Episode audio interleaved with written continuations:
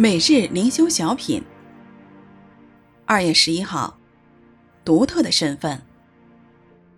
作者：程华。唯有你们是被拣选的族类，是有君尊的祭司，是圣洁的国度，是属神的子民。要叫你们宣扬那招你们出黑暗入奇妙光明者的美德。彼得前书二章九节。基督徒拥有独特的身份，也承担着相应的责任。基督徒是被拣选的族类，创造宇宙、全知全能的永生神拣选了我们。神的拣选不是因为我们有好的德行，而是出于神至高的主权和奇妙的恩典。我们对蒙神拣选应该特别的感恩。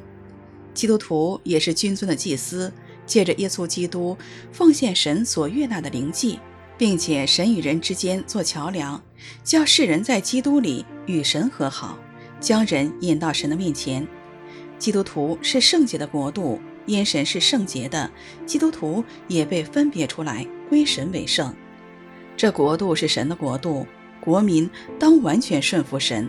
基督徒是属神的子民，服在神的权下。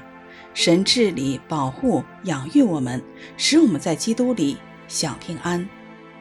我们得救以前是在黑暗的权势之下，得救之后成为光明之子，生活言行必须宣扬神的美德，彰显神的生命和性情。